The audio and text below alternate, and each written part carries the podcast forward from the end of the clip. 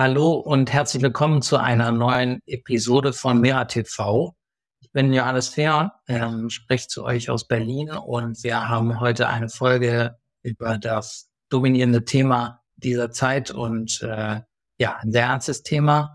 Ähm, es hat eine Menge zivile Opfer gegeben in den letzten Tagen und Wochen in Israel, in Palästina, in Palästina und da sind wir natürlich das vorausgeschickt, ähm, immer ja den Angehörigen und bei den Menschen, ähm, die ja ähm, jemanden verlieren und äh, um diese Personen trauern. Und ähm, es muss aber auch gesprochen werden über die politischen Hintergründe, ähm, über die politischen Realitäten. Und ähm, Mera 25 ist eine deutsche Partei, Teil der europäischen Bewegung Wir im 25. Wir setzen uns für ja eine Erneuerung der Demokratie auf der europäischen äh, Ebene ein und genauso für äh, linke Inhalte in Deutschland. Und ähm, zu dem Thema bin ich sehr froh, dass ich heute genau zu unserer Episode Milan Toban von der jüdischen Stimme für gerechten Frieden in Nahost begrüßen kann, einer Organisation in Deutschland. Äh, wir werden auch die Webseite in, in dem, äh, unter dem Video verlinken, falls ihr euch das angucken sollt, äh, wollt. Ähm, und genau, vielen Dank, Milan, dass du da bist. Äh, vielen Dank, dass du ein bisschen Zeit mitbringst, um, mit uns äh, über eure, deine Perspektive auf das Thema zu sprechen und uns noch ein paar Hintergründe zu liefern, ähm, weil ihr euch ja genau äh, mit dem wichtigen Thema Frieden in Nahost beschäftigen. Und zu Anfang, äh, ja, wäre es toll, wenn du dich kurz vorstellen könntest und auch deine Organisation. Ja, also mein Namen und den Namen der Organisation hast du ja schon genannt. Und wir haben uns äh, 2003 gegründet, werden nächsten Monat 20 Jahre alt. Ähm, dann 2007 äh, als sind wir zum eingetragenen Verein geworden. Und ähm, wir versuchen nach Kräften, also wir machen das ja ehrenamtlich, Informationen zu verbreiten, Aufmerksamkeit zu erhöhen, ähm, Unterstützung für Aktionen, ob das jetzt, ob die humanitärer oder eher politischer Art sind, auch Briefe, Petitionen, Infoveranstaltungen und ähm, bemühen, bemühen, uns auch viel wirklich mit, äh, mit palästinensischen PartnerInnen zu machen, weil ähm, wir zwar oft kein Gehör finden, aber es nochmal schwieriger ist, ähm, für sie Gehör zu finden. Und wenn wir sie dabei unterstützen können, dann äh, tun wir das auch nach Kräften. Vielen Dank, ähm, genau. Und danke nochmal, dass du ähm, bei uns bist. Äh, wir versuchen vielleicht mal anzufangen ähm, mit der Situation insgesamt. Äh, das ist ja jetzt kein Konflikt, den es seit kurzer Zeit gibt, wie wir wahrscheinlich alle wissen, ähm, sondern äh, die Situation in Israel und Palästina ist angespannt. Ähm, es gab viele Verbrechen gegeben in den letzten Jahrzehnten. Ähm, und deshalb vielleicht wäre es toll, wenn du uns so ein bisschen einen Überblick geben könntest, wie die Menschen vor Ort in Israel und Palästina leben, wie die Situation ist und auch wie die politischen Verhältnisse aussehen. Ja, also es gibt, ähm, es gibt eine Kombination aus ähm, vertrauten und, und neuen Phänomenen, würde ich sagen. Das fing, das fing schon äh, am vorletzten Samstag an mit, äh, mit dem Angriff von, äh, also von der Hamas und auch anderen Gruppen. Es war nicht nur die Hamas, auch äh, der islamische Dschihad war dabei. Ähm, und das war das war eine, eine neue Qualität des Angriffs, nicht nur hinsichtlich der, äh, der Opferzahlen, also auch, dass so viele Zivilisten massakriert werden, das, ähm, das war wirklich auch ein äh, etwas, etwas Neues.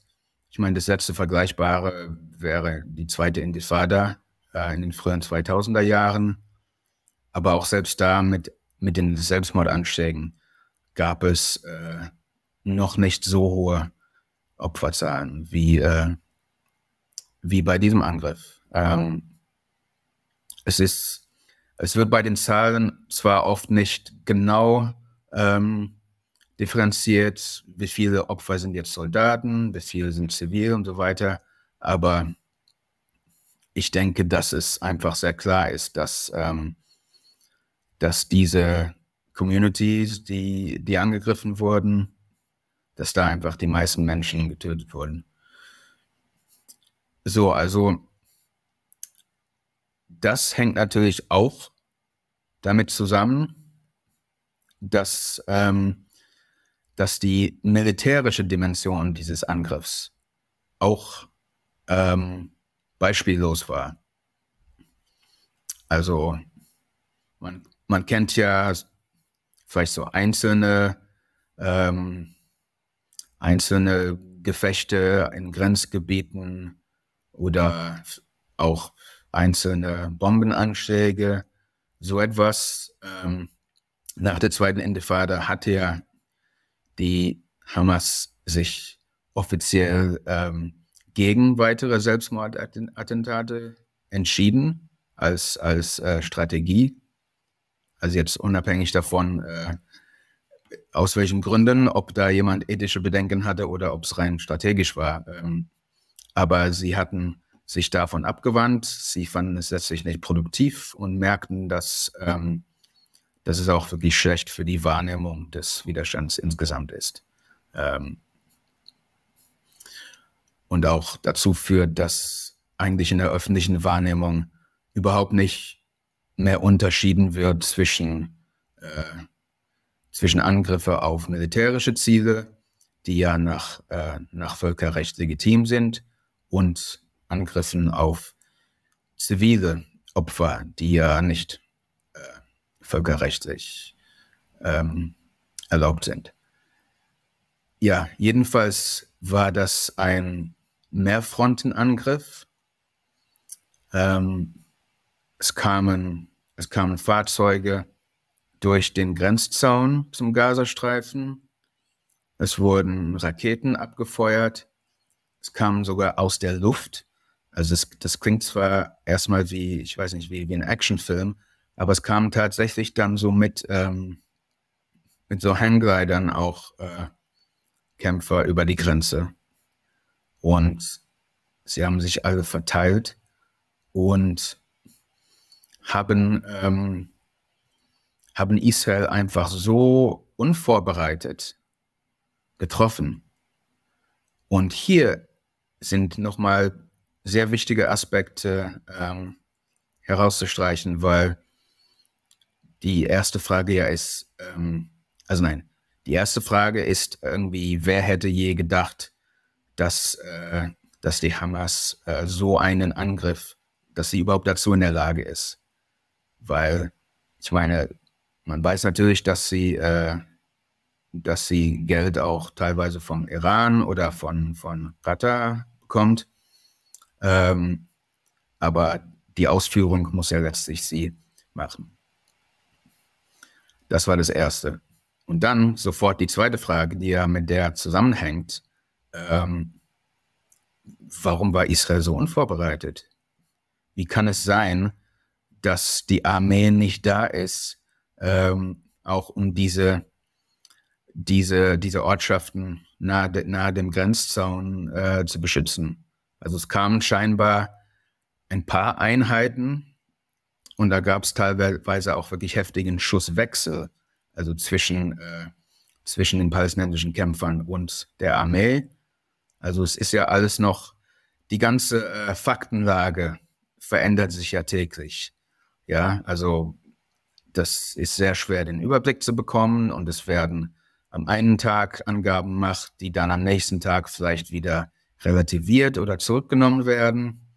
Ähm, aber eine, eine Überlebende aus einem dieser Orte hat ja im äh, israelischen äh, Radio gesagt, ähm, dass es einen immensen Schusswechsel gab, als, als die Armee ankam. Und dass, ähm, also dass wirklich auch von der Armee extrem extrem heftig äh, geschossen wurde, so dass sie sich auch sicher war, dass viele der Opfer dadurch kamen. Aber da muss man sich auch erstmal zurückhalten, weil man will da nicht, ähm, dass so etwas für ein äh, Leugnungsnarrativ äh, missbraucht wird. Ja, das ist irgendeine False Flag oder sie haben es ja nur selber gemacht, um die Palästinenser anzuschwärzen und so. Das ist ja auch, äh, das ist ja auch üblich in solchen äh, Informationskriegen, ja, dass jede jede Information, egal ob geprüft oder ungeprüft, sofort auch äh, für die eigenen Ziele benutzt wird. Ähm, so, aber auch wenn, auch wenn teilweise Soldaten noch dazugekommen sind, war einfach wirklich äh, sehr wenig Armee dort. So, und die Frage ist, warum? Die Armee war vor allem im Westjordanland, weil da nämlich ähm, ja eigentlich seit, äh, seit Monaten es, es eine tägliche Gewalt und auch mit wirklichen Pogromen, also ich meine Dörfern wie Hawara, die dann in, in Brand gesteckt werden. Ähm, es gibt diese Sachen und ähm, die Armee, sie beschützt nicht nur die fanatischen Siedler, die diese, die diese Verbrechen begehen. Ähm, sie nimmt sogar teilweise daran teil. Ja, also 60 Prozent der, dieser Armee hat für, hat für diese, äh, diese Fanatiker äh, der, der Otzma Yehudit Partei gestimmt. So, und ähm, da war dann auch noch das äh, Sukkot-Fest ähm, und da mussten die Siedler dann große öffentliche Zeremonien machen und dann war auch die ganze, die ganze Armee dabei, um sie zu beschützen.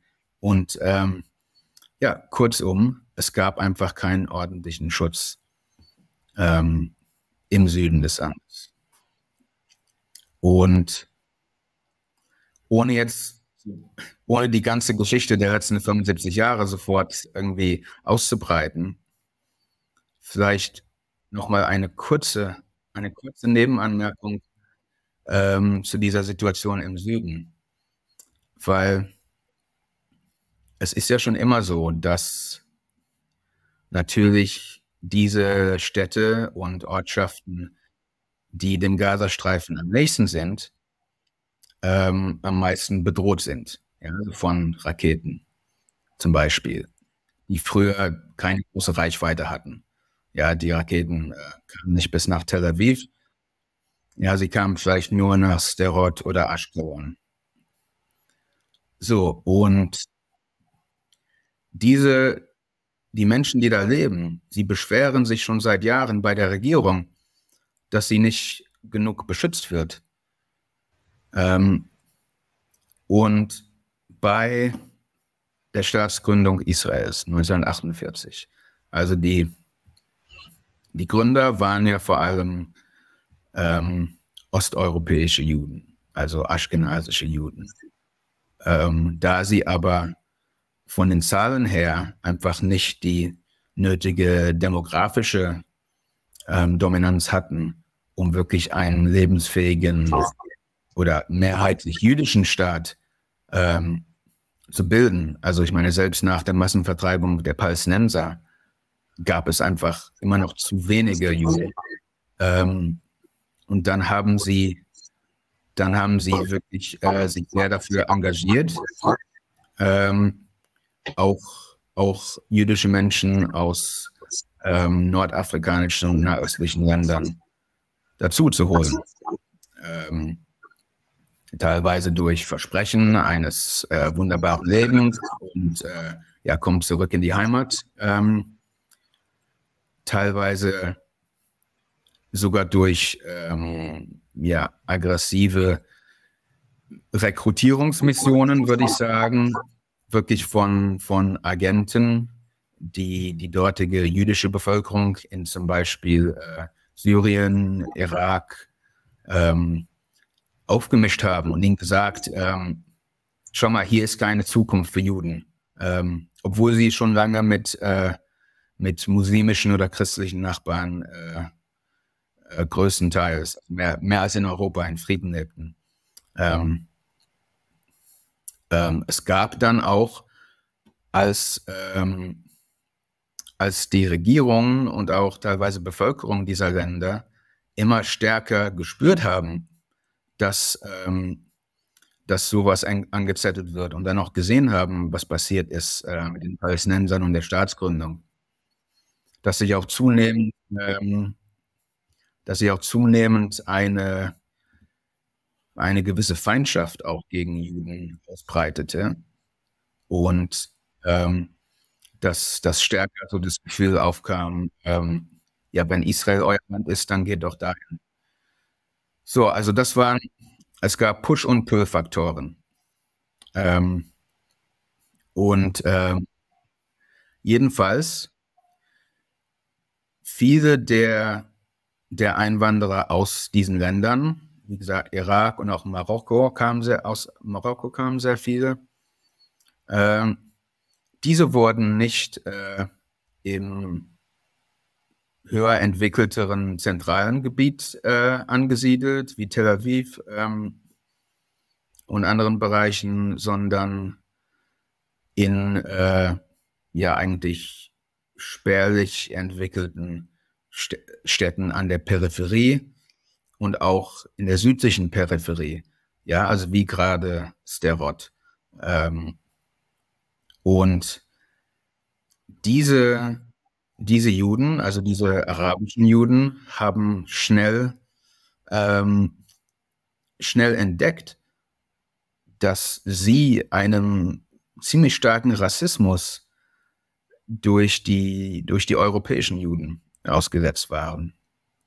Und gemerkt, dass sie eigentlich als Bürger zweiter Klasse behandelt werden. Also als billige Arbeitskräfte, um die äh, Kibbutzim zu bauen und ähm, wirklich mit weniger äh, beruflichen Perspektiven, ähm, weniger, weniger Mitteln für, für die Gemeinden und so weiter. Das heißt, es gab schon von Anfang an ähm, nicht nur den, den antipalästinensischen Rassismus, sondern auch ähm, den Rassismus gegen, äh, ja, was man misrachische Juden nennt, also aus diesen ähm, äh, arabischen oder vorwiegend arabischen Ländern. Aus dem Iran kamen auch welche.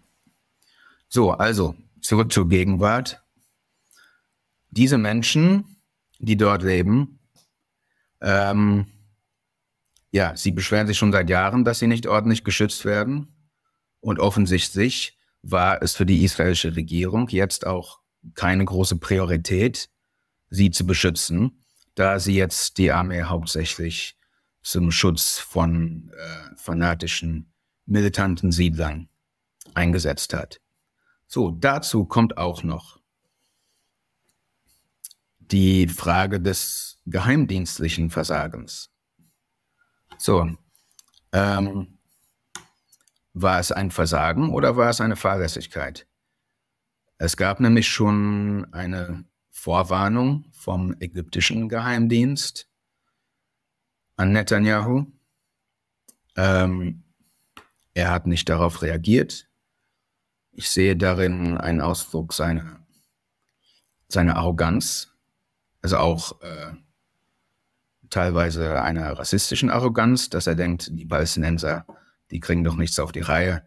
Ähm, er hat sogar damit angegeben, dass er sich häufig auch äh, mit der Hamas austauscht und irgendwie sie ein bisschen so ähm, veralbert und an der Nase herumführt und, und ihnen auch äh, indirekt Gelder zukommen lässt, weil, weil äh, die israelische Rechte, das hat auch Finanzminister Smotrich, einer der, der religiösen Extremisten, gesagt, ähm, sie brauchen die Hamas. Erstens spalten sie ähm, die palästinensischen Fraktionen Zweitens ähm, sind sie schlecht für das Image der Palästinenser. Und man kann dann einfach sagen, ja, das ist unser Feind, er will uns auslöschen, mit dem kann man nicht verhandeln. Das heißt, es dient alles ähm, zur Erhaltung und Begründung äh, des Status quo. Ja, also wenn, wenn sich auf einmal, wenn auf einmal die Hamas die, die Waffen niederlegen würde und sich ergeben, das wäre, das wäre eine sehr problematische Situation für jemanden wie Netanyahu. Weil wenn es auf einmal heißt, oh, ähm, also wollen die jetzt verhandeln, wollen die Frieden? Also das ist eigentlich nicht, das ist nicht das, wofür ich bezahle. Verstehst du? Ähm, ja, ich meine, seit ihrer Gründung Ende der 80er hat, ähm, hat die Hamas Unterstützung von Israel bekommen. Das ist belegt, also das ist keine Verschwörungstheorie, ähm, eben aus, aus den genannten Gründen. Ähm, ja, also er hat sich, er hat sich verschätzt, genauso wie er Probleme damit hat, auch ähm, innerhalb Israels seine, äh, seine fanatischen Koalitionspartner im Zaum zu halten. Weil man muss verstehen, dass, ähm, dass Netanyahu schon längst um sein Überleben kämpft. Ähm, wenn er nicht an der Macht bleibt, kann es durchaus sein, dass er ins Gefängnis kommt, wegen diverser Korruptions, ähm, Korruptionsvorwürfe. Das heißt, schon um seinen eigenen Kragen zu retten, muss er an der Macht bleiben. Und er war schon immer ein äh, skrupelloser Optimist. Ähm, und er Ach, was habe ich gesagt? Optimist. Er war schon immer ein, ein skrupel, skrupelloser Opportunist. Ähm, und wenn er also die ähm, im, israelischen, im israelischen Parlament, in der Knesset, da ähm, ist die, die, ähm, die Hürde für Parteien ähm, niedriger als in Deutschland, ja. Ähm, nicht 5%. Und da, das heißt, es gibt dann immer so Koalitionen aus Kleinstparteien neben den größeren Parteien. Ähm, und die muss man ja irgendwie befrieden. Also, also wenn irgendwie wenn jeder Abgeordnete zählt, ähm, dann muss man einfach dafür sorgen, dass, dass jetzt irgendwas dabei rausspringt, nicht für die Ultraorthodoxen ähm, oder eben äh, diese, diese militanten Extremisten, die ja noch einmal was anderes, äh, die, die ja noch mal was anderes sind als äh, zum Beispiel die äh, äh, äh, vereintes Tora-Judentum. Ja, so heißt ja auch so eine, so eine Kleinstpartei der Ultraorthodoxen. Ähm, sie wollen einfach den ganzen Tag äh, äh, Tora lernen. Also sie haben, sie haben an nicht sehr viel, sehr viel Politikinteresse. Ähm, das heißt zum Beispiel, wenn er dafür sorgt, dass es, dass es keine Wehrpflicht für Ultraorthodoxe gibt, dann ist das schon mal äh, dann kann es dadurch ihnen recht machen. So, aber jetzt mit diesen, mit diesen, äh, mit dieser fanatischen, faschistischen äh, Gruppe, mit der er die äh, Regierungsbildung, mit, mit, mit der er ko koaliert, ähm, ihnen muss er mehr geben, weil sie nämlich sehr gierig sind nach Einfluss und auch gierig nach Land. Sie wollen so viel Land übernehmen wie nur möglich, ob offiziell oder inoffiziell, so, viel, so viele Palästinenser vertreiben wie möglich. Ähm, und wenn sie nicht gehen, dann eben töten. Ähm, sie haben auch schon recht deutlich gesagt, dass ihnen eigentlich ein äh, religiöser Staat ähm, als Ziel vorschwebt. Ähm, Finanzminister Smotrich hat sogar, ähm, als ihm ein Journalist gesagt hat, also das klingt so ein bisschen wie der Iran, ähm, das, was Sie beschreiben, äh, hat er gesagt, ja, so ähnlich, halt einfach andere Religionen.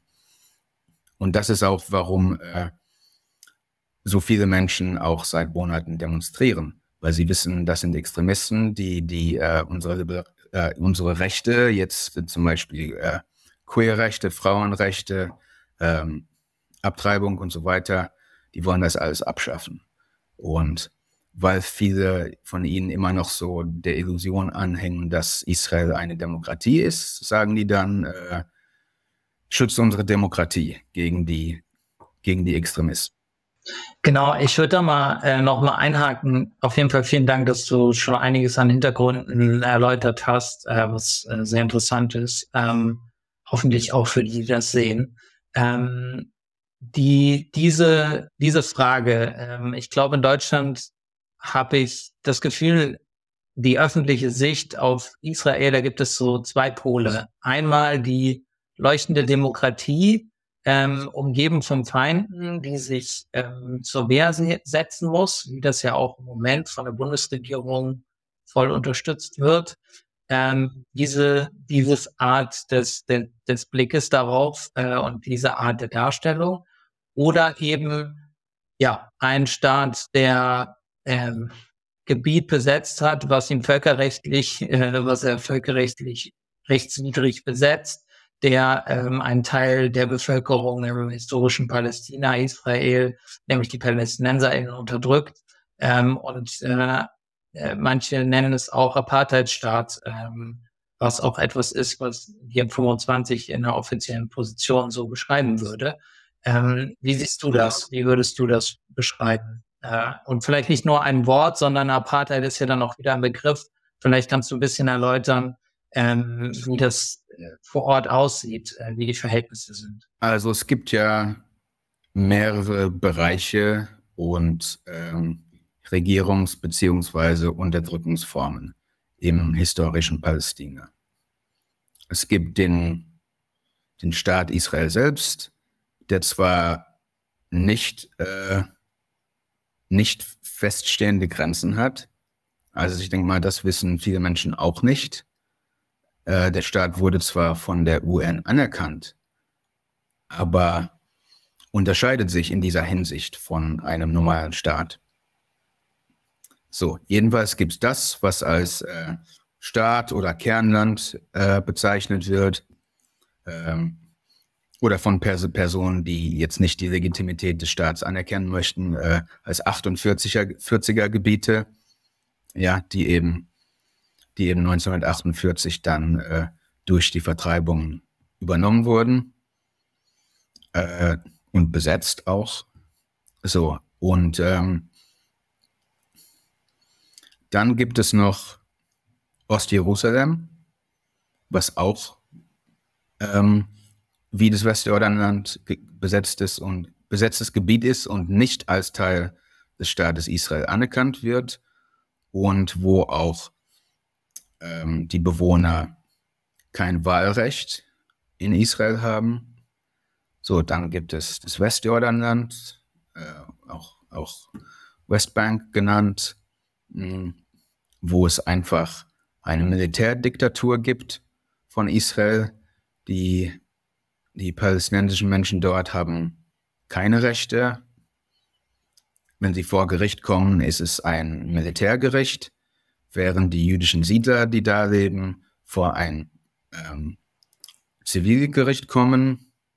Und dieses, mehr, dieses äh, militärische Gericht hat eine ähm, hat eine Quote von, von 99 Prozent. Ich glaube sogar noch, noch nach dem äh, Komma noch ein paar, ein bisschen mehr als 99 Prozent sogar ähm, Verurteilungsquote. Das heißt, wer, also wenn ein Palästinenser vor ein, vor ein solches Gericht kommt, ähm, kann man einfach davon ausgehen, dass er verurteilt wird. Und da da wird sogar teilweise gewartet, wie im Fall von Ahmad äh, Manasra. Ähm, falls jemand zu jung ist, um äh, nach ihren Gesetzen verurteilt zu werden, warten die unter Umständen noch, ja, halten sie ihn noch eine Weile fest, ähm, bis er alt genug ist, um da verurteilt zu werden. Ja, also, also wer erstmal da landet, ähm, da ist es meistens klar, wie es ausgeht. Und was jetzt das Recht für die, für die SiedlerInnen angeht. Ähm, also selbst Personen, die, die offenkundig Mord begangen haben, wie erst vor kurzem. Ähm, sie bekommen vielleicht etwas Hausarrest. Ähm, es gibt wirklich, wirklich selten äh, handfeste Strafen. Ähm, ja, und es gibt die Siedlung, die, also nicht alle, wenn man Siedlung sagt, da denkt man vielleicht an irgendwie so einfache Häuser oder so etwas. Teilweise wie äh, Ariel sind das wirklich äh, zu Städten geworden. Da gibt es so eine, eine Universität. Ähm, und da steckt die israelische Regierung viel Geld rein, um diese Siedlung zu betreiben. Die, äh, der Siedlungsbau wird ähm, als zentraler Wert Israels beschrieben. Ja, im äh, Nationalstaatsgesetz von 2018 steht das explizit drin. Ähm, gegen Völkerrecht. Ähm, und gleichzeitig gibt es auch so kleine spontane äh, Siedlungen, sogenannte Außenposten, die dann nicht nur völkerrechtlich sogar, äh, sondern sogar noch nach israelischem äh, Recht nicht mal erlaubt sind. Aber die werden dann auch oft von der Armee beschützt und so weiter. Ähm, und da gibt es wirklich äh, ein Dauerdrangsalieren der palästinensischen Bevölkerung. Ähm, jeder Anlass zur Verhaftung oder zur Gewalt bis hin zu, zum Erschießen durch Soldaten wird ausgenutzt. Ähm, es werden Olivenhaine angesteckt, Schafherden äh, massakriert. Ähm, Wassertanks werden von der Armee sabotiert. Also es, es wird wirklich ein Krieg gegen die Zivilbevölkerung geführt. Ähm, ja, der, der Historiker Ilan Pape, ein israelischer Historiker, hat das mal als schleichenden Genozid bezeichnet, weil natürlich werden da nicht Unmengen Menschen auf einmal getötet, aber es ist so wie der, der Tropfen, der den Stein aushöhlt. Also das Leben soll so unmöglich gemacht werden, dass die Leute entweder gehen oder sterben. Ja, und dann gibt es noch den Gazastreifen. Ähm, und da ähm, gibt es nochmal eine ganz andere Situation. Also die Siedlung im herkömmlichen Sinne, die, die es mal gab, ähm, die wurden 2005 gelehrt. Also es wurden alle Siedlerfamilien abgezogen von, äh, von Ariel Sharon, dem damaligen Ministerpräsidenten. Und ähm, danach hieß es dann offiziell, so, wir haben doch die Besatzung beendet dort. Für alles Weitere sind die Palästinenser selber verantwortlich. Und ähm, als dann 2006 bei den Wahlen äh, die Hamas gewählt wurde, die bisher noch nie an der Macht gewesen war. Sie war eine reine äh, bewaffnete Widerstandsorganisation. Ähm, sie wurde dann eben äh, an die Macht gewählt, weil die Menschen vollkommen des desillusioniert waren ähm, von der bisher mächtigeren äh, Fatah-Partei ähm, von Mahmoud Abbas. Ja, und dann hieß es, ja, okay, wir haben ihnen die Freiheit gegeben und jetzt wählen sie Terroristen. Also bitteschön, was soll man da machen? Ne? Und dann hieß es also, die Besatzung sei beendet. Nur ist das nicht der Fall. Die, die Art der Besatzung hat sich nur geändert, weil der Gazastreifen aus der Luft, äh, vom Meer aus, vom Land aus, auf, durch, auf allen Seiten ähm, wird er seit 16 Jahren ähm, durch Israel blockiert und bewacht. Also was es nochmal auch äh, wieder erstaunlicher macht, dass da, dass es so einen Angriff wie vor kurzem geben konnte. Weil eigentlich, also da gibt es Drohnen, die die ganze Zeit über ihnen schweben. Also die Menschen da sagen, teilweise bekommen sie Kopfschmerzen davon, dass immer dieses Summen der Drohnen da ist. Und das Wasser, also das Meerwasser, was sie umgibt, ist ähm, ja untrinkbar. Nicht nur das Meerwasser, also ich meine, das, das ganze das Leitungswasser ähm, ist verschmutzt, weil die Kläranlagen äh, zerstört wurden durch israelische Bomben. Sie müssen also ähm, Wasserflaschen kaufen. Das ist dann natürlich teurer. Und ähm, es, werden, es werden Fischer angeschossen, wenn sie zu weit äh, hinaus, hinausgehen ins Meer. Und es war ja so, dass in den, den Osloer Abkommen der frühen 90er, der letzte Teil war ja dann 94, da wurde ausgehandelt, ähm, also es war natürlich alles ein sehr schlechter Deal für die Palästinenser, will ich nur mal sagen, und eigentlich so eine Art Albi-Abkommen.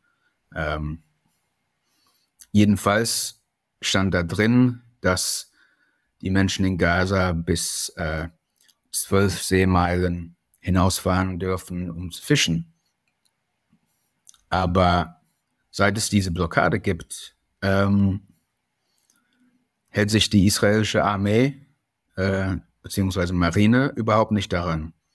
Manchmal werden die Fischer schon ähm, von Kriegsschiffen beschossen, sobald sie nur zwei oder drei Meilen draußen sind.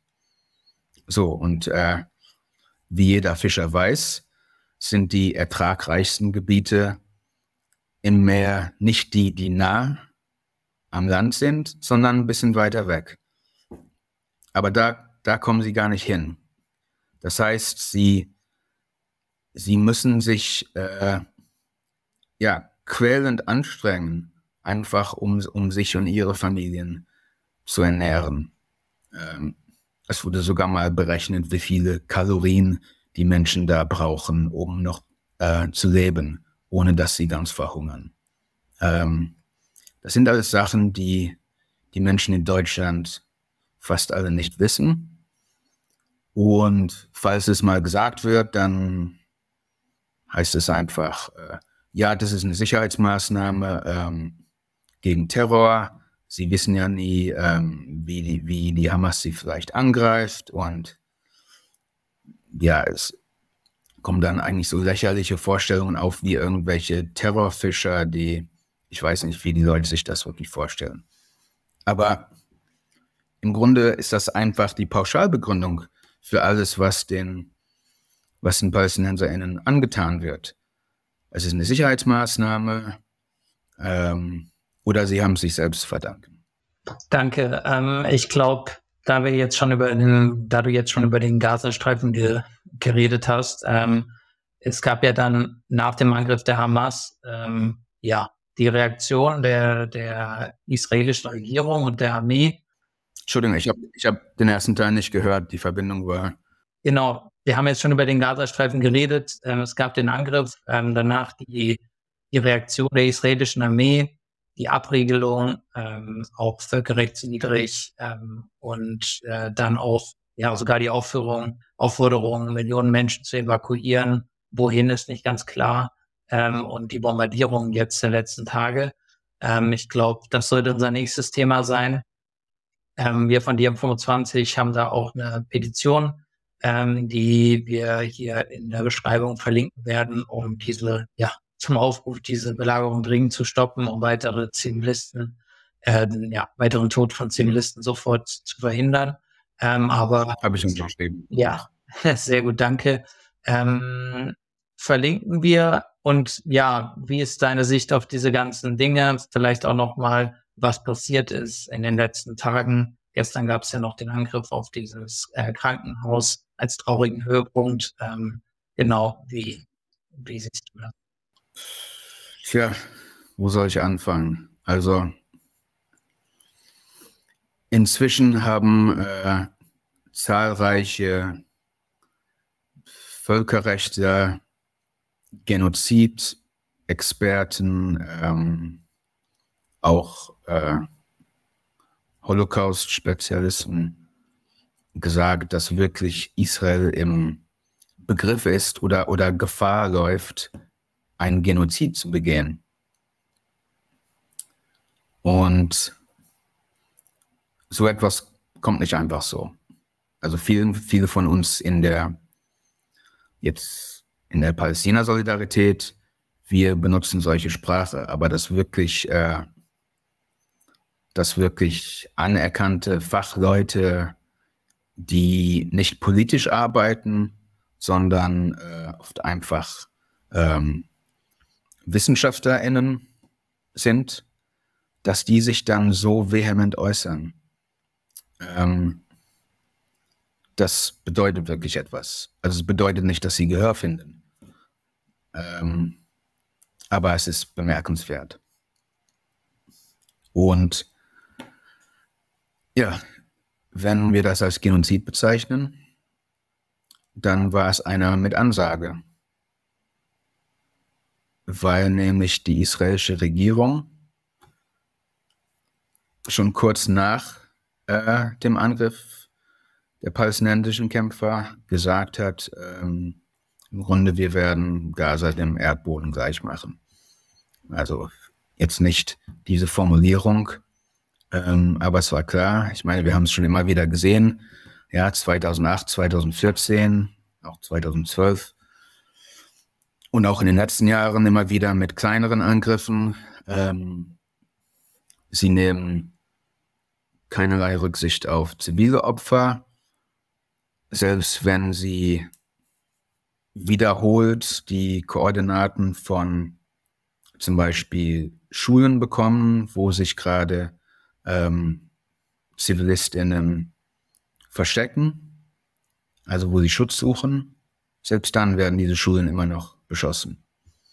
Und da ähm, Israel eine sehr moderne ähm, ausgefeilte äh, militärische Technologie hat, kann man sich eigentlich kaum vorstellen, dass es sich hier um irgendwelche Ungenauigkeit handelt.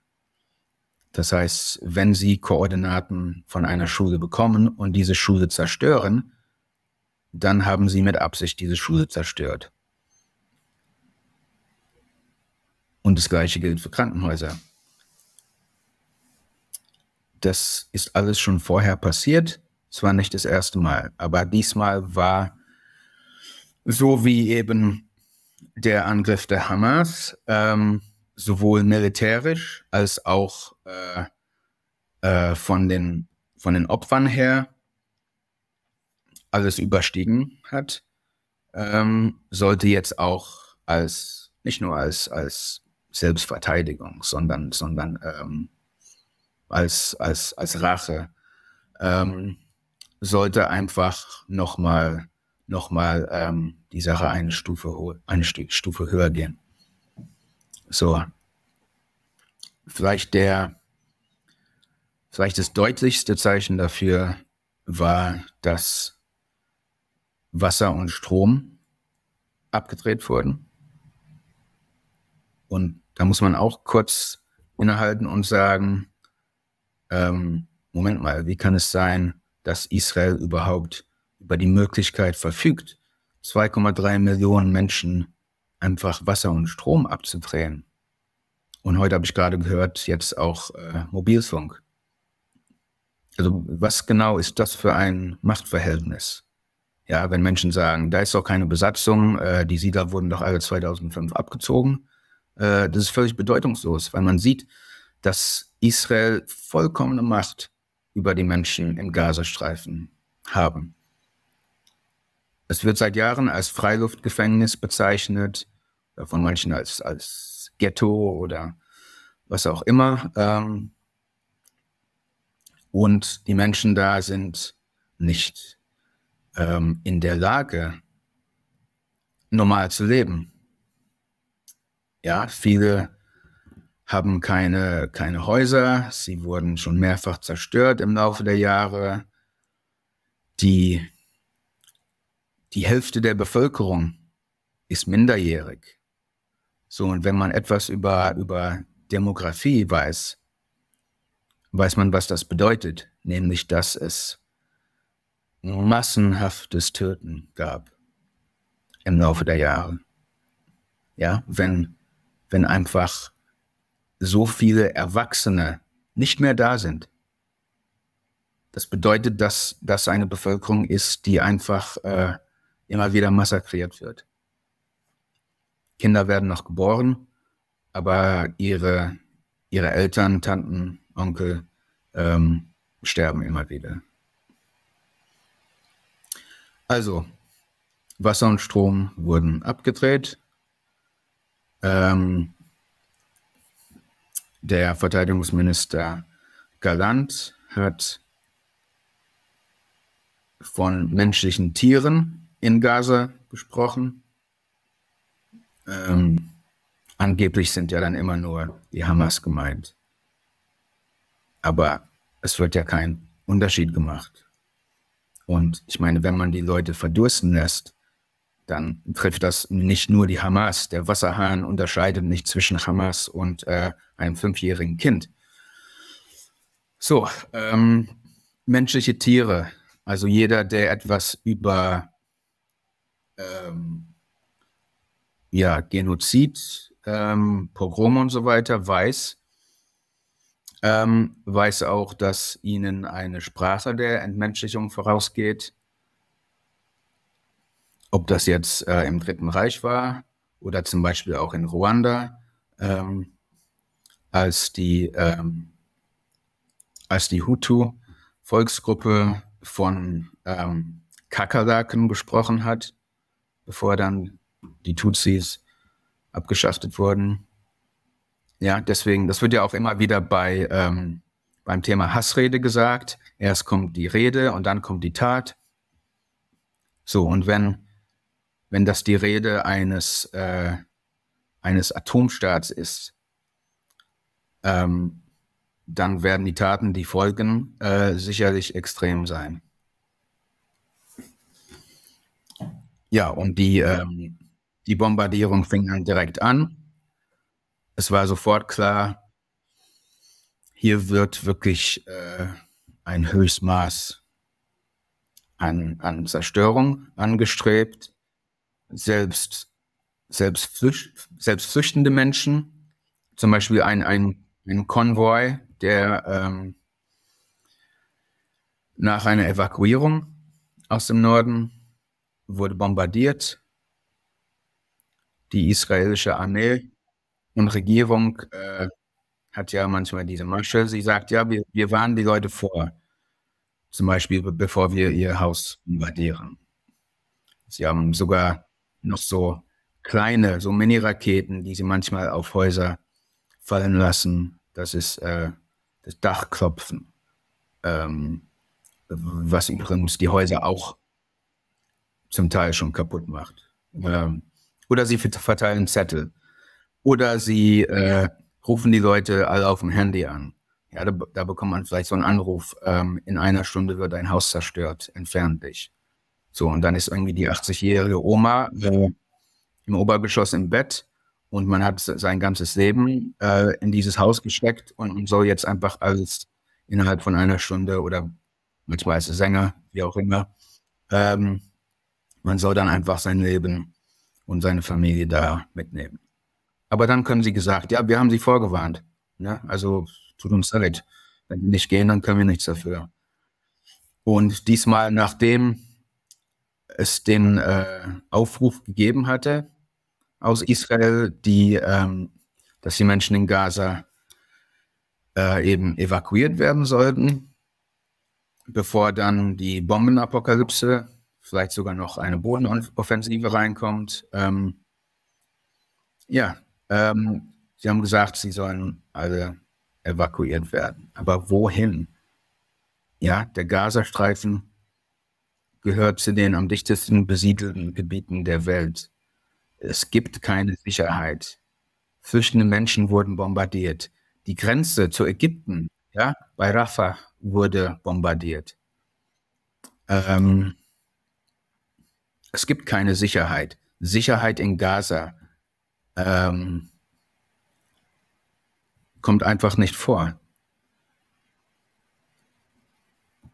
Und ähm, ja, aber diese, diese, diese Scheinargumente, sie können benutzt werden, um zu sagen, äh, ja, wir sind ja nicht wirklich schuld. Und da, da die Hamas dies angefangen hat, ähm, ist sie für alles verantwortlich, was jetzt passiert. Wir müssen uns verteidigen. Ähm, ja, und die westliche Welt duldet das und sagt dann, ja, Israel muss sich verteidigen und sie, sie muss die Hamas vernichten und so weiter ähm, und betreibt einfach äh, Propaganda. So, und jetzt wurde gerade gestern äh, dieses anglikanische Krankenhaus zerstört. Es sind schätzungsweise 1000 Menschen gestorben. Ist natürlich nicht einfach, die alle zu zählen. Ich meine, es sind wirklich äh, ja, Körperteile überall.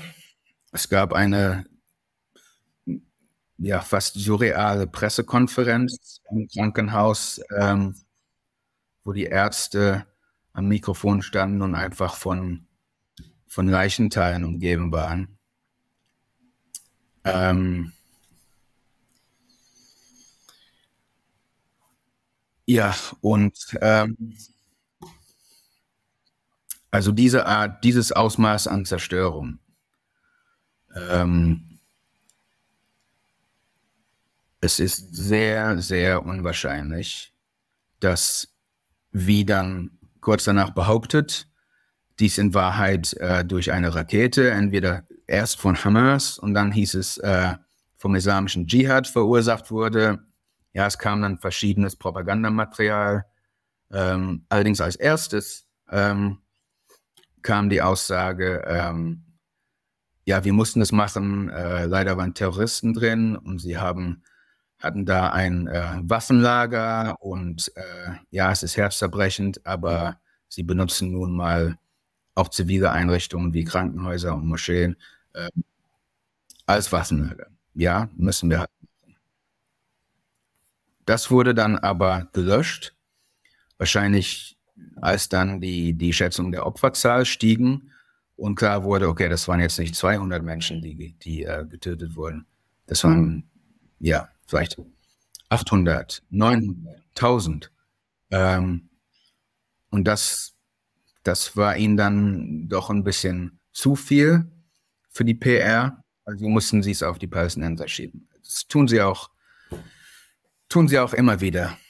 Das haben sie auch letztes Jahr ähm, bei der Ermordung der, der Al Jazeera-Journalistin Shirin Abu Akleh gemacht. Sie hat auch erst gesagt, die wurde von von palästinensischen Kämpfern erschossen. Dann hieß es, äh, ja, also im Schusswechsel, im Kreuzfeuer. Dann gab es äh, verschiedene Videos und perspektivische Analysen. Zuerst wurde natürlich irgendwie Fake-Videomaterial verbreitet, ähm, das ein, ein, ein Gefecht in einem ganz anderen äh, Ort gezeigt hat. Also das war in Jenin. Ähm, die Erschießung war in Genève, es war in einem anderen Stadtteil. Ja, und es war also völlig vorhersehbar, dass sie es jetzt auf die Palästinenser selber schieben wollen. Und ich habe sehr genau verfolgt, was sich äh, Personen, die sich auskennen, dazu, dazu sagen.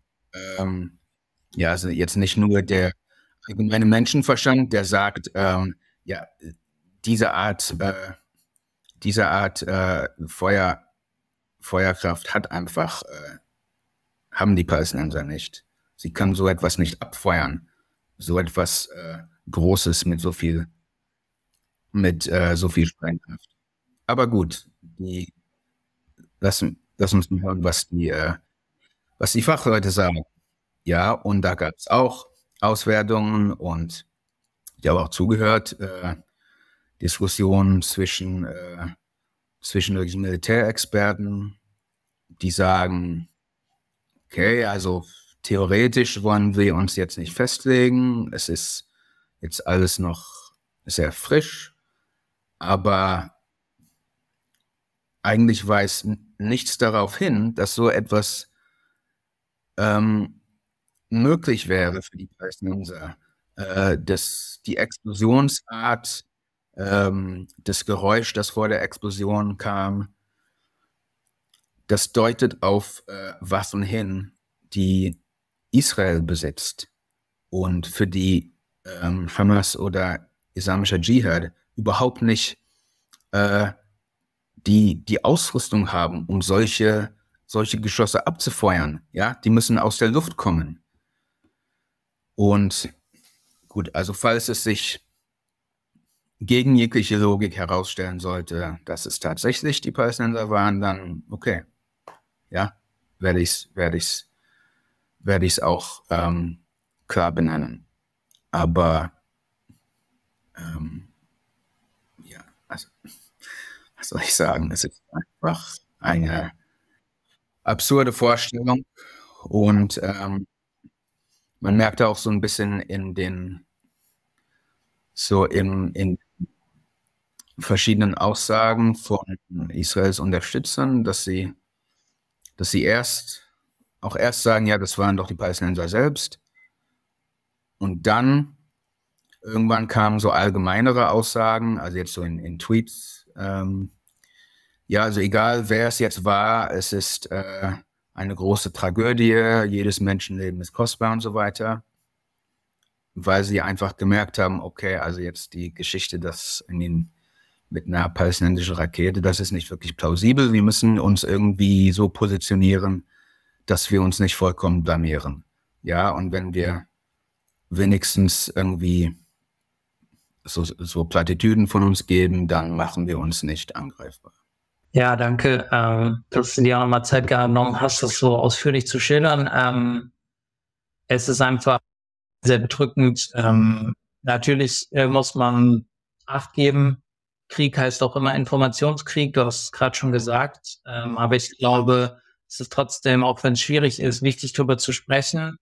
Und es ist wichtig, ähm, gerade in Deutschland auch, ähm, ja, äh, so darüber zu sprechen, dass man halt nicht ähm, die Linie der zum Beispiel von Ursula von der Leyen, äh, der EU-Kommissionspräsidentin, ähm, vertritt, die ja sozusagen sogar die ganzen zivilen Opfer, die durch ähm, israelische Bombardierungen in Gaza entstehen, sozusagen den Hamas ähm, in Verantwortung stellt, dass man, ja. es gibt einfach eine Verantwortung für jeden, äh, der äh, irgendwo äh, zivile Einrichtungen bombardiert ähm, und die, die ist nicht abzusprechen zu. Und vor allem, wenn ich kurz unterbrechen darf, ähm, das haben auch manche auf Twitter direkt gegenübergestellt. Äh, letztes Jahr hat sie ähm, über russische Angriffe gesagt, ähm, äh, ein Angriff auf ein Krankenhaus ist ein Kriegsverbrechen. Ja, das hat sie gesagt. Sie hat gesagt, das muss man so benennen. Ähm, ich habe gesehen, gestern der, der, der grünen Politiker, ähm, äh, also ein Europapolitiker, Erik Marquardt, der hat auch erst so etwas gepostet. Dann hat er es aber wieder relativiert oder sich eigentlich mehr oder weniger dafür entschuldigt, so etwas zu sagen, bevor klar ist, ähm, wer es war. Und er wollte jetzt damit nicht ähm, suggerieren, dass es äh, Israel gemacht hat und so. Ähm, ich nehme an, er hat Druck von oben bekommen, äh, so ungefähr, Junge, kannst du was nicht sagen. Ähm, das wird als, als anti-israelisch ausgelegt. Entschuldige dich mal bitte. Ähm, aber man muss da einfach mal festhalten. Ja, also ein, ein deutscher Politiker aus einer Regierungspartei entschuldigt sich oder distanziert sich von der Aussage, dass Angriffe auf Krankenhäuser Kriegsverbrechen sind. Was ist das eigentlich für eine moralische Bankrotterklärung? Also in diesen Tagen muss man wirklich versuchen, äh, den Humor zu behalten, weil es einfach so grotesk ist. Ja, als wäre das Grauen vor Ort nicht schon, schon schlimm genug ähm, und eigentlich unerträglich genug selbst wenn man es nur aus der Entfernung verfolgt. Ähm, man kann sich gar nicht vorstellen, wie es ist, so etwas durchzumachen. Aber wenn es noch auch noch diesen Diskurs in den Medien und der Politik gibt, dann äh, kommt man sich vor wie in, in einem Paralleluniversum. Wirklich. Und wenn man auch noch, und wenn man dann auch noch von der Polizei angegriffen wird, ähm, sobald man sich auf die Straße stellt mit einem Schild oder einer Flagge. Das, darüber haben wir noch gar nicht gesprochen, aber. Da kommen wir dazu. Ähm, ich glaube, äh, es ist einfach absolut verantwortungslos für die deutsche Regierung, die EU-Kommission, äh, sich äußern, ähm, wenn sie Äußerungen von israelischen Ministern, wie zum Beispiel das, was diese Zitate, die du genannt hast, ähm, die offensichtlich völkerrechtswidrigen ähm, ja, Abriegelung von Wasser, Lebensmittel, Strom für Zivilbevölkerung, ähm, Kollektivstrafen, wenn das einfach nicht, noch nicht mal im Ansatz kritisiert wird, dann ist es einfach eine Backgrunderklärung, ähm, egal was sonst die Äußerungen sind. Olaf Schulz, ja? Olaf Scholz, äh, er wird gefragt, was, was er jetzt all dem sagt. Er hat gesagt, ja, wir stehen fest an der Seite Israels und es wäre falsch, sich jetzt da, da einzumischen. Und dann hat er gestern Abend noch so ein, so ein, so ein Bildchen von sich äh, in nachdenklicher Pose ähm, gepostet, ähm, wo er nochmal auf die, auf die israelischen Opfer erinnert und darauf, dass es, äh, dass auch Holocaust-Überlebende dabei waren. Ähm, ja, das heißt, mit der Benennung des Holocausts, da wird eigentlich so, äh, ja, wer will schon gegen den Holocaust argumentieren? Ne? Also ich meine, auch in unserem Verein äh, sind Menschen, deren Familien von den Nazis verfolgt, äh, teilweise auch ermordet wurden. Ähm, ja, und aus meiner Sicht äh, spuckt er die Opfer, sowohl des Holocausts als auch in Gaza, mit so einer Aussage. Das ist ein zynischer Missbrauch jüdischen Leids, um Genozid zu verteidigen. So, ich, bevor wir jetzt dann zum, dazu kommen, ähm, was, was wir jetzt vielleicht auch machen können, ähm, als Progressive auf der ganzen Welt. Ähm, ich glaube auch, dass es wird ja in Deutschland äh, immer von der Verantwortung gesprochen ähm, und die gibt es äh, durch die Verbrechen der Vergangenheit, die du gerade genannt hast. Ähm, aber die gibt es auch gegenüber den PalästinenserInnen. Ähm, äh, und das nicht zu vergessen, äh, ist halt gerade leider an der Tages, äh, das zu vergessen ist äh, an der Tagesordnung und generell natürlich sowieso nicht besonders anerkannt, aber genau, das ist, glaube ich, eine Ding, eine der Sachen, wo, wofür man sich einsetzen kann. Ähm, bevor wir, bevor wir zu Deutschland kommen, hätte ich noch eine Frage ähm, zu, du hast schon die Demokratiebewegung oder die Bewegung, äh, die Proteste gegen Netanyahu der letzten Monate in Israel genannt. Ähm, und es gibt natürlich auch viele israelische ja, Anti-Besatzungsaktivistinnen und so weiter, ähm, Palästinenser, Unterstützer der, der PalästinenserInnen. Ähm, wen haben wir da sozusagen als Verbündete, um uns gegen, äh, gegen diese Politik einzusetzen und zu ja, dem zu kommen, was ihr auch ja in eurem Namen habt, einen gerechten Frieden? Zu dem Namen möchte ich auch noch etwas sagen, weil ähm, es heißt ja für gerechten Frieden. So, und viele Menschen, nicht nur in Deutschland, ähm, verstehen eigentlich unter einem Frieden in Nahost, dass die Palästinenser einfach kapitulieren, ihre Entrechtung und Unterdrückung hinnehmen, ähm, einsehen, dass sie kein Recht auf Widerstand haben, ob das jetzt Widerstand in Form eines Protests, oder von Kunst oder ein Widerstand in Form von, äh, von bewaffneten Angriffen ist. Alles kann man im Grunde als, als, als illegitim darstellen, so wie es auch in Deutschland geschieht. Ja, also zum Beispiel BDS ist, ist eine ausdrücklich gewaltlose Kampagne, wird aber eigentlich fast als Terrorismus dargestellt. Ähm, ja, durch so etwas wie die Anti-BDS-Resolution im Bundestag von 2019. Ähm, ja, und ein solcher Frieden ist keiner. Es gibt ja den Spruch von Malcolm X, der von äh, vielen antirassistischen Demos bekannt ist, No Justice, No Peace. Ähm, ja, das gilt genauso für, für PalästinenserInnen wie für, wie für unterdrückte schwarze Menschen in Amerika. Also die Frage ist, ähm,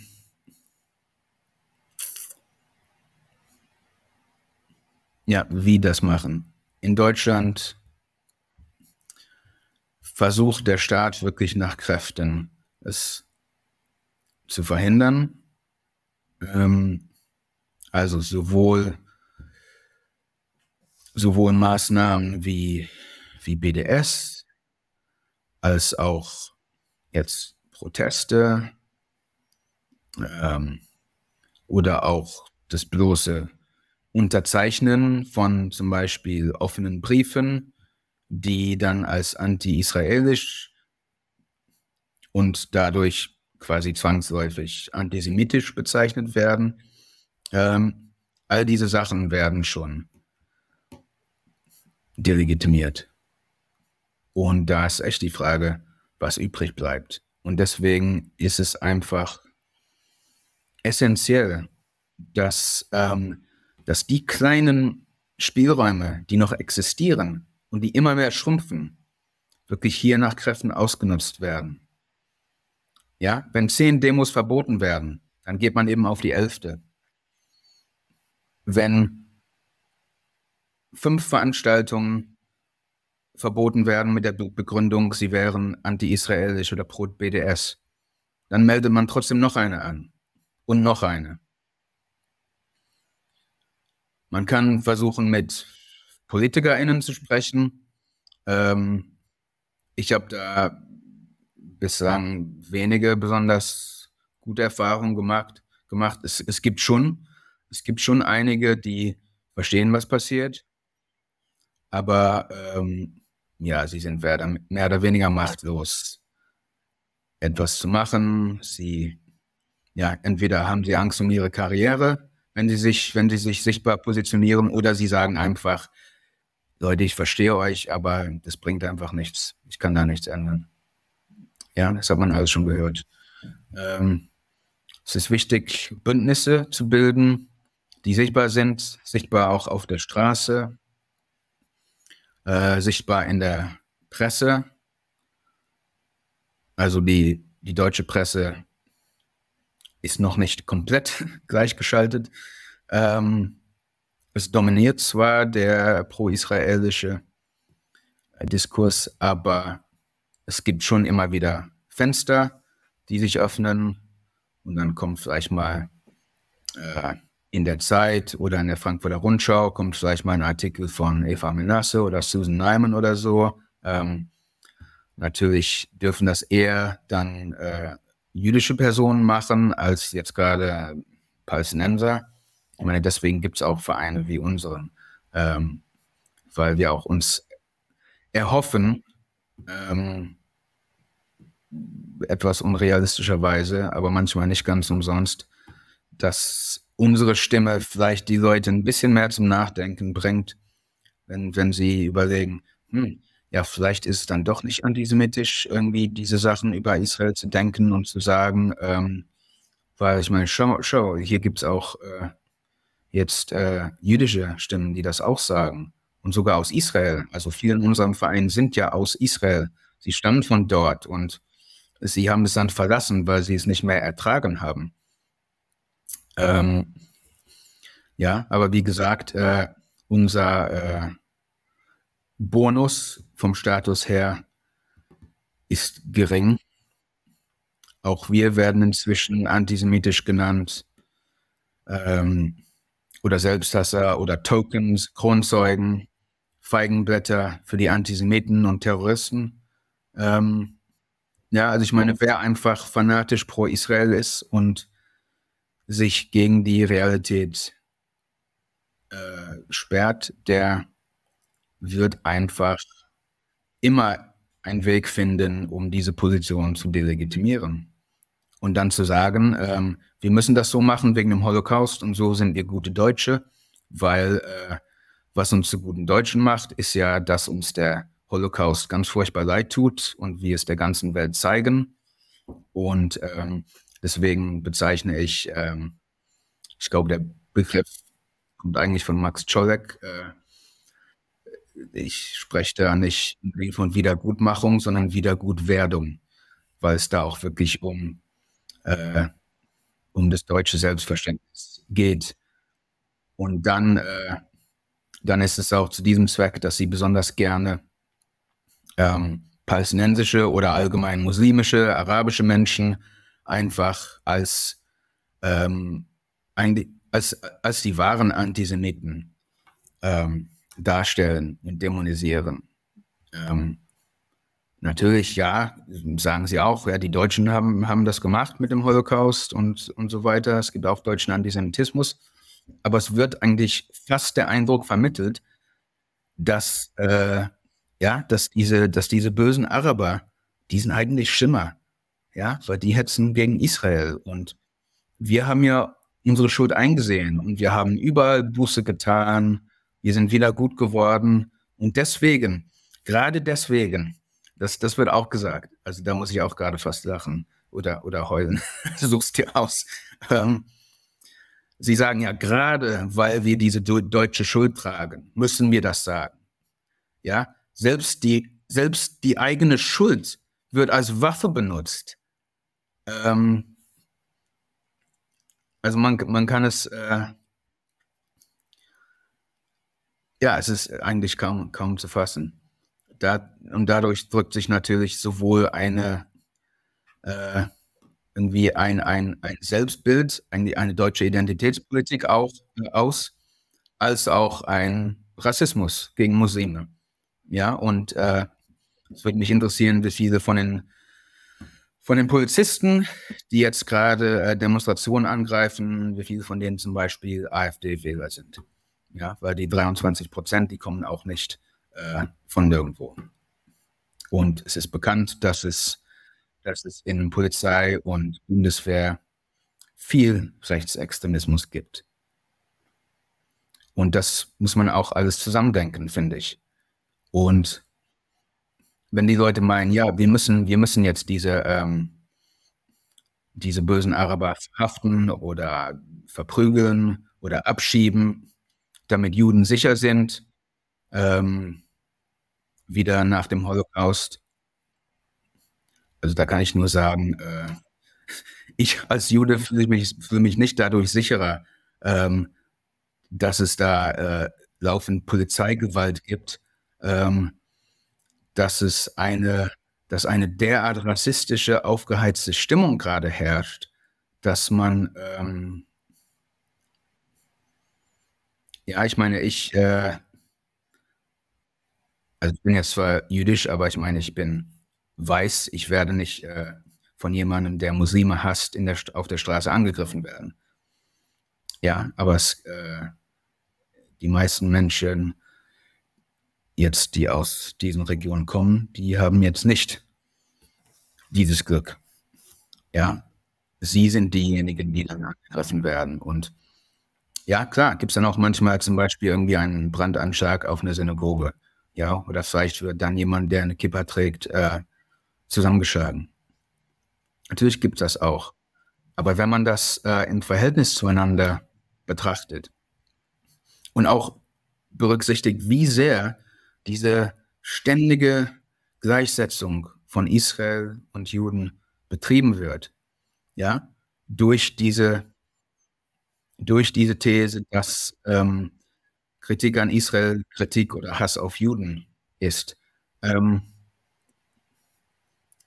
das heizt das geradezu an.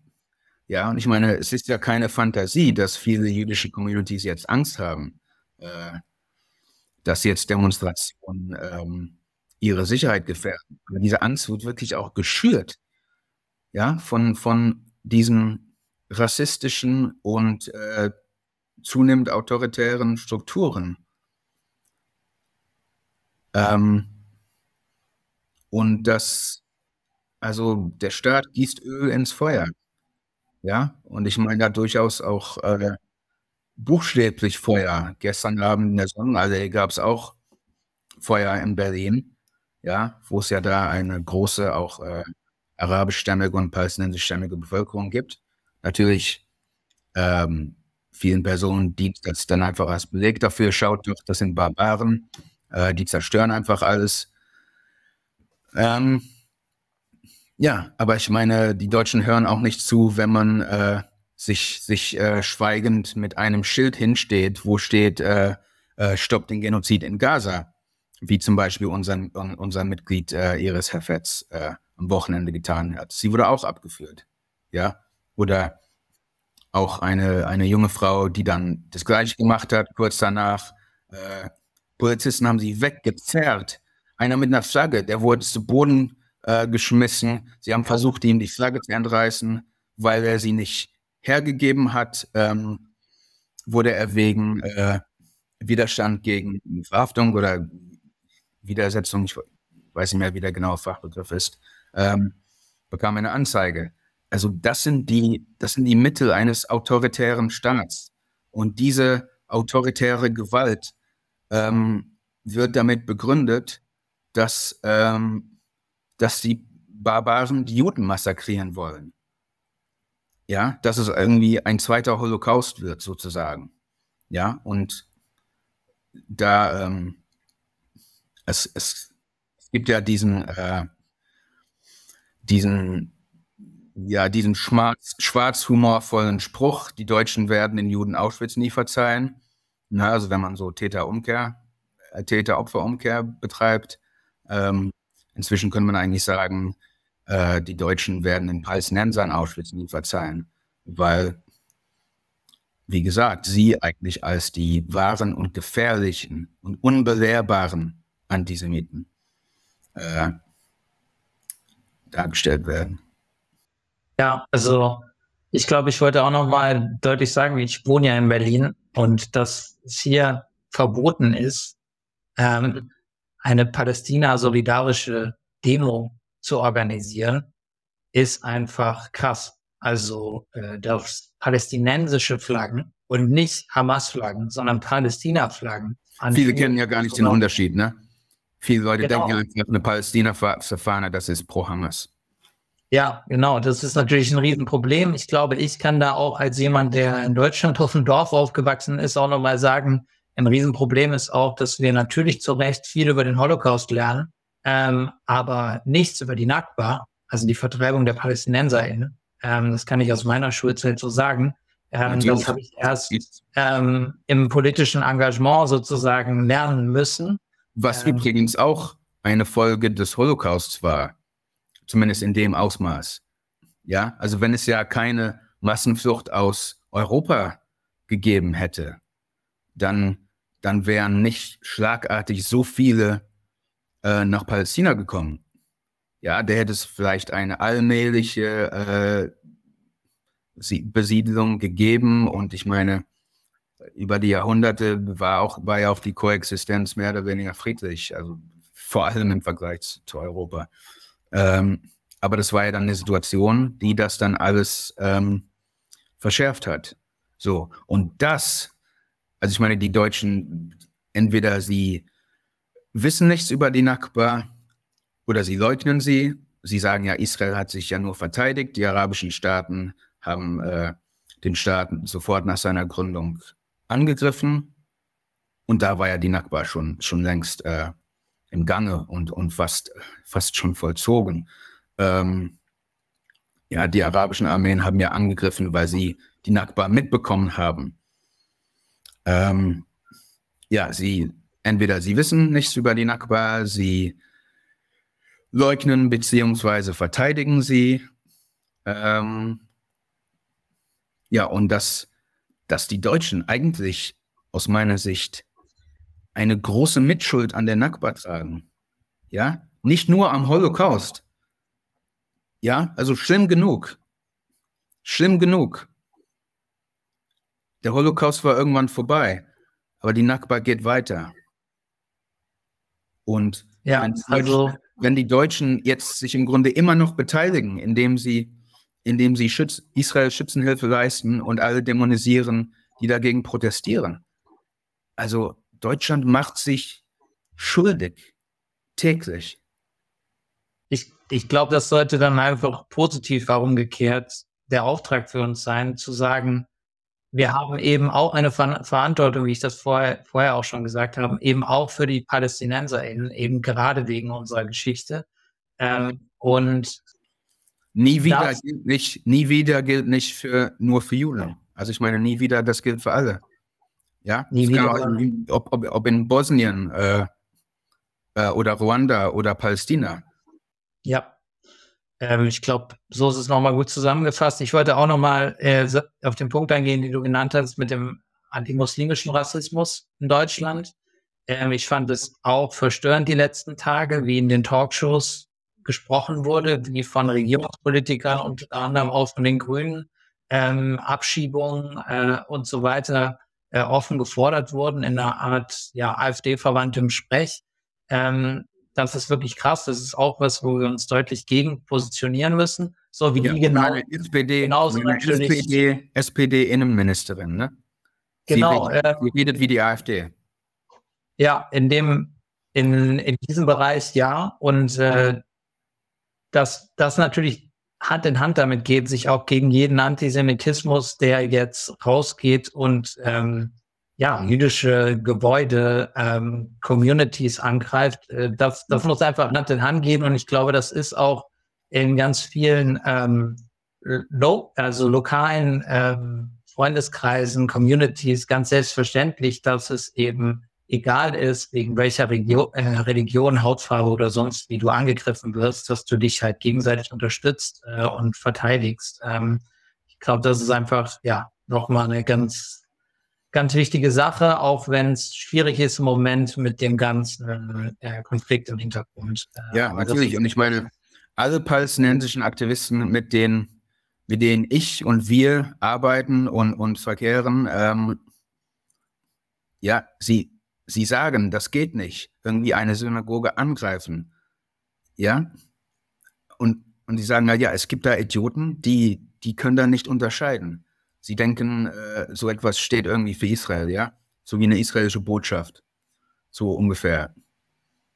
Ja, und ähm, also da muss es zum einen Aufklärung geben, einfach um das immer wieder zu verdeutlichen. Deswegen ist auch so ein Spruch, den wir und auch viele ähnliche äh, jüdische Organisationen weltweit benutzen, äh, nicht in unserem Namen. Äh, und Israel spricht nicht in unserem Namen. Das habe ich sogar hier äh, Steht auch auf dem, unserem Shirt hinten drauf. Ähm, ja, und ich meine, ja, also die Leute, die wirklich aktiv sind in der Szene, die verstehen das. Sie sind Antirassisten. Und ähm, Antisemitismus ist eine Form von Rassismus, weil äh, dadurch jüdische Menschen rassifiziert werden. Ja, das ist nicht der, der religiös begründete äh, Anti-Judaismus ähm, früherer Zeiten. Das ist der gleiche Anti, der, der gleiche Rassismus, der eben zum Holocaust geführt hat. Ja, die, ange die vermeintliche jüdische Rasse. Ähm, und deswegen ist es auch ganz falsch, Antisemitismus als ganz, ganz separates, eigenartiges Phänomen zu betrachten. Ähm, Übrigens genauso wie man den Holocaust äh, als vollkommen eigentlich äh, transhistorisch und einzigartig und unvergleichlich betrachtet. Ich meine, natürlich hatte er sehr bestimmte Charakterzüge, auch Sachen, die es in anderen Fällen von Genozid und Massenverfolgung nicht gibt. Ja, aber ich meine, im, im, äh, im, im belgischen Kongo sind, sind wahrscheinlich 10 Millionen äh, Menschen äh, sie, sie wurden von, von, äh, von den Kolonialisten getötet. Und ich meine, diese Trennung führt auch zu einer Entsolidarisierung und einer Art Opferkonkurrenz, weil indem Antis Antisemitismusbekämpfung von Antirassismus entkoppelt wird, ähm, wird einfach äh, einer gemeinsamen ähm, antirassistischen Bewegung ein Stück weit der Boden entzogen. Also natürlich gibt es auch äh, Bündnisse, jüdisch-muslimische oder jüdisch-christliche Bündnisse oder was immer. Ähm, aber es ist wirklich ein, ein Problem. Und wenn sich Leute beschweren, dass es irgendeine Opferkonkurrenz gibt, ne, also dass Muslime sagen, äh, Moment mal, äh, wir werden eigentlich äh, ziemlich oft auf der Straße angegriffen und das, das kommt nicht in der Tagesschau. Ja, dann beschweren sich manche über Opferkonkurrenz, aber diese Opferkonkurrenz wird ja, wird ja äh, künstlich, künstlich aufrechterhalten, auch durch dieses, durch diese Aufteilung äh, von betroffenen Gruppen. Und deswegen äh, ist es uns auch sehr wichtig, ähm, das alles zu verbinden und zu zeigen auch, wie äh, Antisemitismus, anti-muslimischer Rassismus, anti-Roma-Rassismus, wie das alles, alles zusammenhängt. Ähm, und auch wenn ich äh, manche Plakate der AfD anschaue, da gibt es auch, auch immer mehr Gefahr auch für, für, für queere Menschen. Ja, also ich meine, äh, die Faschisten haben es auf alle Minderheiten abgesehen. Egal, ob das weiße Juden äh, oder dunkelhäutige Muslime sind. Und äh, es ist wirklich dringend, sehr dringend nötig, dass wir zusammenkommen. Da gebe ich dir 100% recht. Äh, ich würde auch fast sagen, das ist ein gutes Schlusswort. Wenn du nicht noch ähm, etwas hinzufügen möchtest, was dir noch wichtig ist, da hast du natürlich die Chance. Ähm, genau, dann würde ich das mal so stehen lassen. Äh, ja, zusammenkommen. Ich glaube, darum geht's. Äh, daran arbeitet ihr mit, äh, mit eurer Organisation. Wie gesagt, verlinken wir unten. Ähm, und bitte ja, folgt äh, auf Social Media und äh, begleitet die Arbeit, unterstützt die Arbeit.